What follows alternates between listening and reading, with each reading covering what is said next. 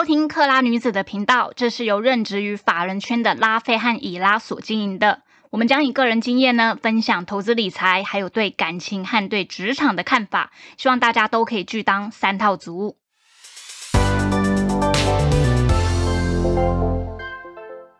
Hello，我是拉菲。Hello，大家好，我是以拉。上一集呢，我们就是在讲那个初步介绍 ETF，的初阶版。对对对对对。然后这一集呢，我们就是要讲进阶版的部分，就是可能包括怎么样挑选 ETF 啊，那你要留意什么样的风险，然后以及 ETF 可能有哪一些不同的组合配置。那今天呢，我们还是是邀请 Tony 来上我们的节目，因为就是我们两个还是新 还是新人。对，然后一样就是请 Tony 哥来好好的为我们更深入的讲解一下 ETF。这时候是不是要配点掌声？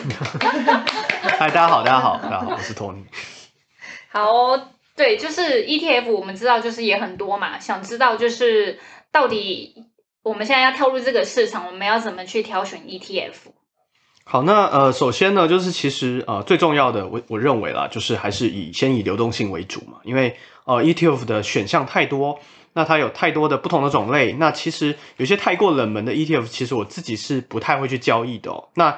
因为因为很多呃这种流动性差 ETF，它本身没有什么在买卖，那其实这类 ETF 基本上我是不太碰。那这个流动性，我觉得是一个很重要的要注意的事情。那再来一个是费用的部分哦，费用率的部分，因为有一些 ETF 它的总管理费收的非常高，那呃同样的标的就是会有不同程度的管理费差异哦。那我举我我也举个例子哦，就像呃我们台湾有一档 ETF 叫那个零零六四六，就是一个元大发行的 S M P 五百的 ETF，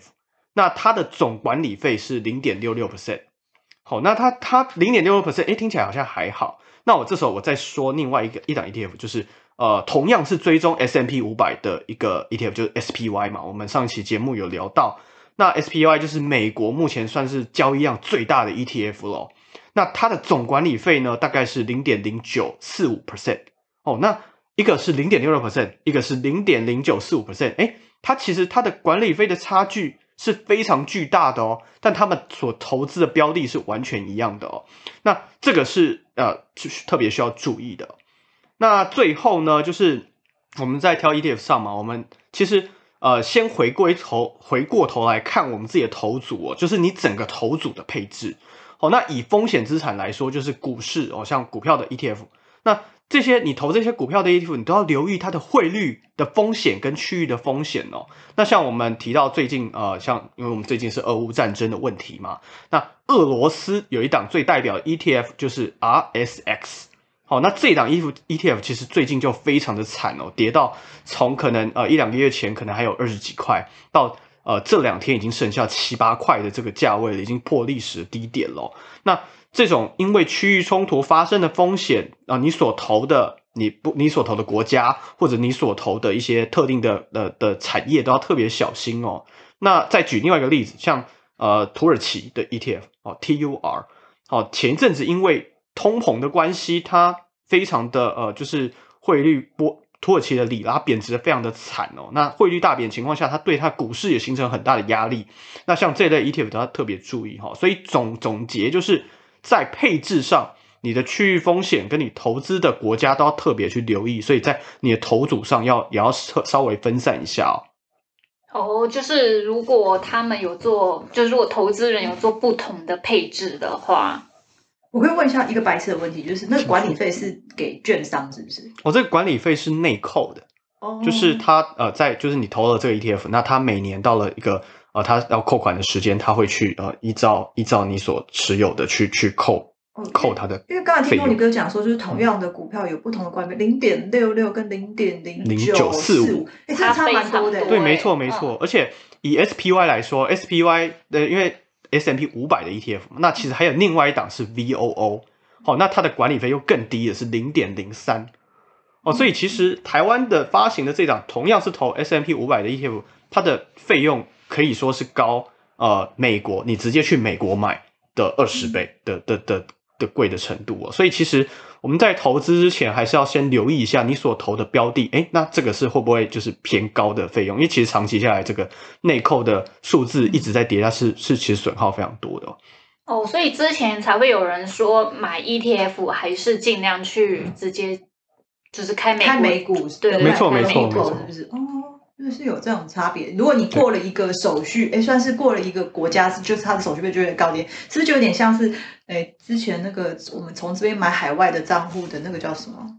反正它就是它的手续费会非汇托非常高，对对对委托汇托它手续费就很高嘛。对，没错没错，因为其实他们在台湾买啊、海外的这些呃股票嘛，它的它手续费成本交易成本一定会相对比较贵嘛。嗯那我们直接去买 SBY 就就解决这个问题。哦，原来还可以注意到这些哦，哦，真的是嗯有学到。没错，嗯没错。那如果你是一个比较厌恶风险的，就是投资人，那你你在配置的过程中，你也可以配置一些像是债券的 ETF，像 TLT 啊这种美国二十年以上的长债啊，去做股债平衡的配置哦，去降低整个投资的风险。哦，所以债券型的 ETF 是它的波动又更低了，是吗？没错，就是呃，虽然今年啊、最近这个债券的 ETF 其实跌的比较多，因为升息的关系嘛，我们都知道升息对债券是不利的哦，因为我要升息了嘛，那我可以拿到利息变多了，所以很多债券的价格是是是下跌的哦，因为殖利率上升。嗯哦，那呃，但是债券它终究是一个比较稳定的一个。那个标的哦，所以其实如果你做好股债平衡的配置哦，那像最近啊那个俄乌战争，那市场呃大幅度股市大幅度下跌，那可能债券还因为避险的关系，哎，开始有资金涌入，那这个时候，哎，你就你的风险就下降了。嗯，所以呃，所以因为你刚刚讲说，就是你整个组合的配置，所以就是如果要买 ETF，就怎样也可以买泰国还是什么？呃，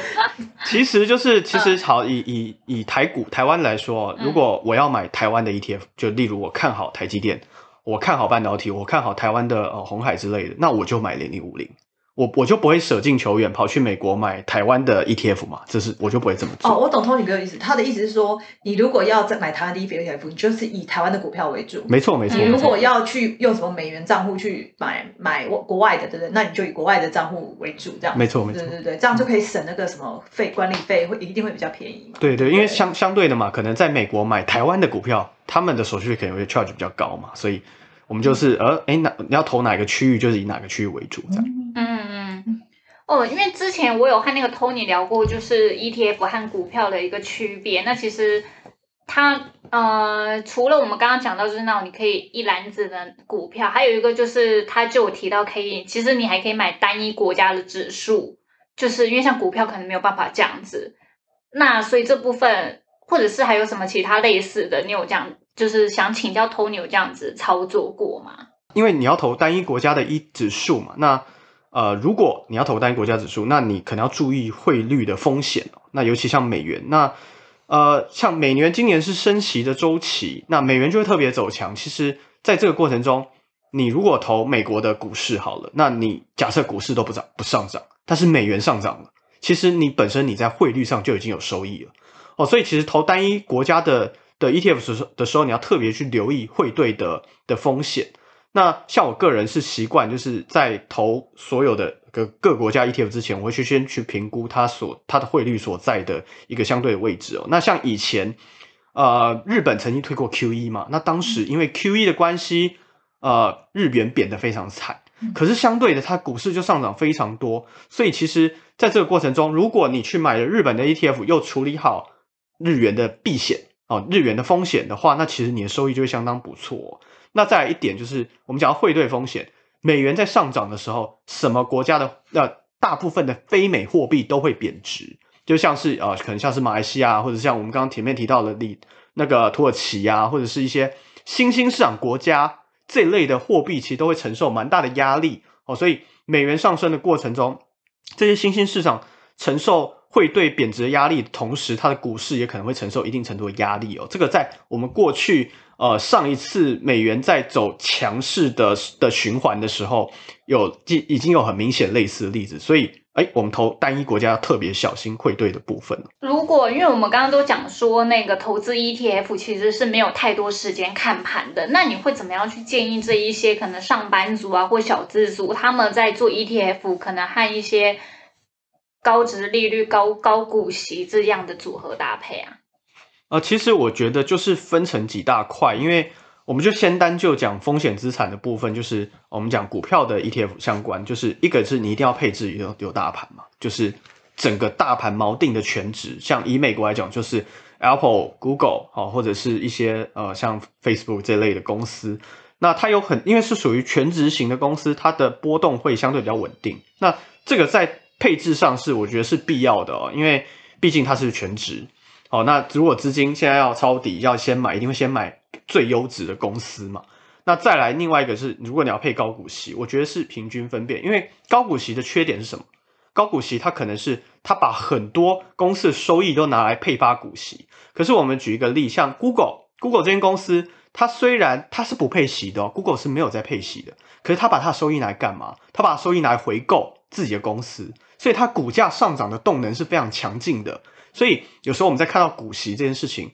呃，不要去为了股息去赔了你的价差。其实不管是 Apple 或 Google 这种公司，像像 Apple 它虽然有配息，可是 Apple 它的配息配很少哦。Apple 它的配息并不多，可是它把它的收益拿来干嘛？全部都拿来回购股票。所以虽然它股息并不高，但它的股价上涨的动能是相当强的。它的跟 Google 状况是类类似的，所以不要为了高股息去牺牲了你的呃，就是股价上涨的机会。那最后就是，如果你要配置呃组合的话，那当然你可能需要配一些诶比较有风险的嘛。如果你还是一个很年轻的投资人，那我想你配置一些比较高成长性的公司是，我觉得是很不错的哦。就是依照你的风险偏好去调整这三者之间的的搭配，嗯，大概是这样。不管怎么听，我都觉得还是要做功课。对，我觉得怎么听呢？我刚你看，就你好比说刚才 Tony 讲的，就是买那个高股息的那个 ETF，你还要去了解说这家公司通常都把那些钱拿来干嘛？对啊，不是不一定是拿来分给的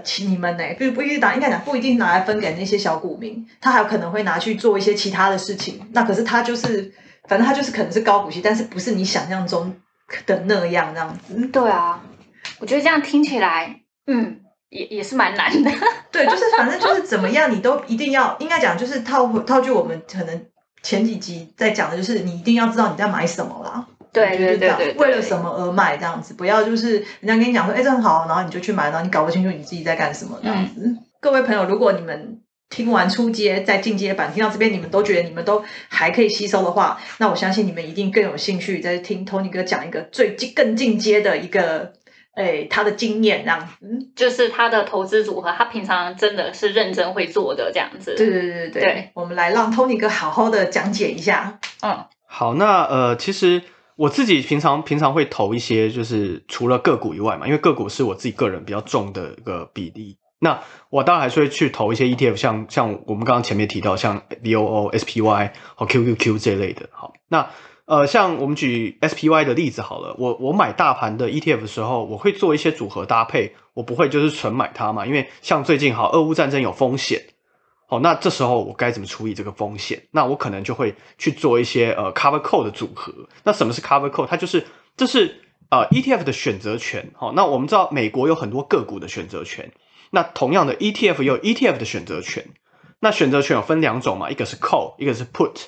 那这个时候呢？如果我买进了 ETF，那我又觉得有风险，我是不是可以放空？好，那我放空的方式就叫做 show call，就是我卖出一个买权，我卖出一个买进的权利。那这个时候呢，假设我现在是买一百呃呃一百六的 Apple 好，一百六的的股价，那我买进一百六，那假设它涨到一百八好了，我觉得它一百八涨不过，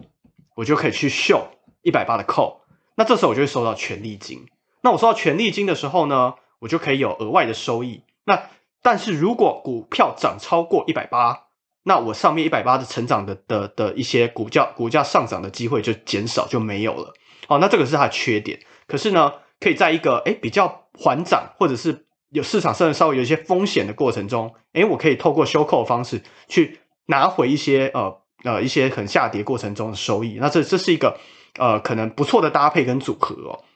好，那收扣是不是？卖的意思啊，对，就是我卖出一个买权，然后 buy buy call 是买嘛，然后 show call 是卖嘛，对不对？没错，对。你看，我跟当帮大家解释一下，这样子，在我的印象中，对对对。好，请同一个继续。好，那那另外一种方式就是呃，你你既然有 show call，你当然可以 show put 嘛。那 show put 就是你是去你是去卖出卖权，好，我把我卖出的权利卖掉，所以在方向上其实它是做多的哦。嗯好，我卖出卖权是方向上是做多的。那卖出卖权有什么好处？卖出卖权就是，诶，假设我现在我就同样举 Apple 这只股票为例子好了。假设我觉得 Apple 会到跌到一百五十块，我想要接 Apple 的股票，那我就可以在一百五十块的时候去卖出卖权。那这个时候呢，假设我权利金收个五块钱好了，那如果 Apple 没有跌超过一百五，它在可能一百二、一百三、一百四这种上下位置上下晃嘛，这时候呢，到期日我可以收这五块，净收这五块的权利金。那假设跌超过呢？跌超过一百五好了，它就会在到期日的时候转换成现股给我。好、那这个这个部分在 ETF 或者是股票上、现货股票上都是一一样的哦。那是它的好处是什么？它的好处是，如果我本来就是要接这只股票，可是呢，我想要等到它跌了我才买。嗯那在还没有跌之前呢，我就可以赚它的权利金。那假设跌超过价这个价格呢，我就可以接到他股票。那其实像最近这种行情非常波动非常剧烈的情况呢，那这时候你权益金还放大哦。这时候你去用类似这样的工具去搭配你的交易，其实你可以得到一些额外的收益，但是你的风险又没有过曝。那所以其实这是一个在呃我们操作上不错的搭配。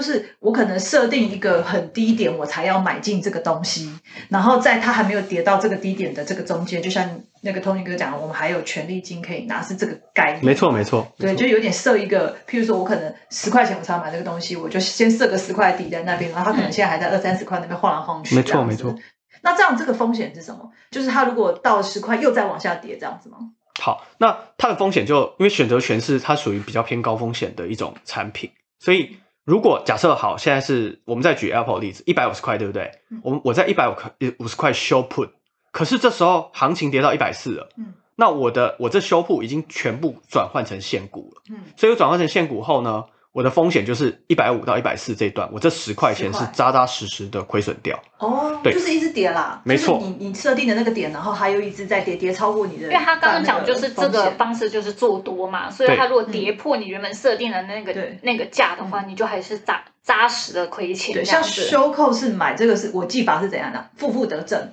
这是我的技法，就是两个负嘛，对，它就是正，它就是买，哦是我的记法所。以这样是不是可以想，如果我们把那 Apple 想成台积电好了，你现在是六百五，然后你想说，啊，你六百要接它，所以你现在先在六百五先做这个就先预交易挂了一个东西，这呃，样子。结果它它不小心跌到六百，又继续跌，跌到了五五百八，，对，五百八，五百九，就扎扎实实就赔了那个10块这样子。对没错，没错。但如果还没跌破之前，那你的权利金就是净收。对，然后你就算跌到那个地方，如果它刚好反弹，你还有现股可以赚，没错，应该是这个没错道理嘛，对不对？所以其实有一些交易者就会用这种方式去承接一些股票。嗯。那但是因为其实美国个股是没有任何涨跌停限制的，嗯所以嗯大家要非常小心，就是做选择权这一块要很小心它的波动。那所以其实这时候呢，我们就回过头来讲 ETF，因为 ETF 是大盘，嗯。所以你用这种方式去接大盘的 ETF，其实是呃风险来说是是比较可控的。哦，因为大盘要一天跌掉十趴，就是只有在疫情两年前疫情才有最近俄罗斯就是这样。啊、对类类似，又或者俄罗斯，百年难得一见的东西的时候才会发生这种事情。对，它一天不是跌五十趴还是什么？哎，说说真的，其实我们这投资者这几五六年来，其实真的是经历过不少大风大浪哎，我们很多不该看的都已经看到哦，了。你说之前的熔断那些，还有什么那个百年难得一见的那什么疫情大流行啊，不是吗？也对啊没错算是啊，对对对对对新冠嘛，对，我觉得我们真的是能存活到现在，大家真的要为自己鼓鼓掌这样子。对我觉得刚刚那个 Tony 讲的最后真的是要，真的是很进阶。对对，超进阶，我有很努力在吸收。哎，我真的有觉得有学到东西。我觉得相信如果有很认真听的朋友，应该跟我一样也有学到一些东西。这样，嗯所以他们应该可能可以去买些书，应该有些你在网络上先查一些基本的资料，应该也是有，然后再买一些进阶的书，这样。其实这种方式就是很多坊间会觉得这是一种好像现金流的收法啦做法，但是我个人并不是这么认同，因为它因为它选择权的风险是相当高的、哦，所以如果你对选择权并不了解的话，那你还是就是乖乖的买 ETF 就好了，就不要做太多危险的事情哦。那尤其是像呃像台湾选指数的选择权啊，其实那个风险都是相当相当高的哦，所以请大家注意。嗯，好哦，好哦。这一次呢，就是用了两集来讲这个 ETF，然后也邀请了 Tony，所以呢，希望大家听完呢都可以获益良多。对，很感谢 Tony 哥，真的是他无私的分享这样子，真的非常感谢他。这样好，谢谢谢谢，好不会不会，谢谢谢谢大家对。谢谢谢谢拜拜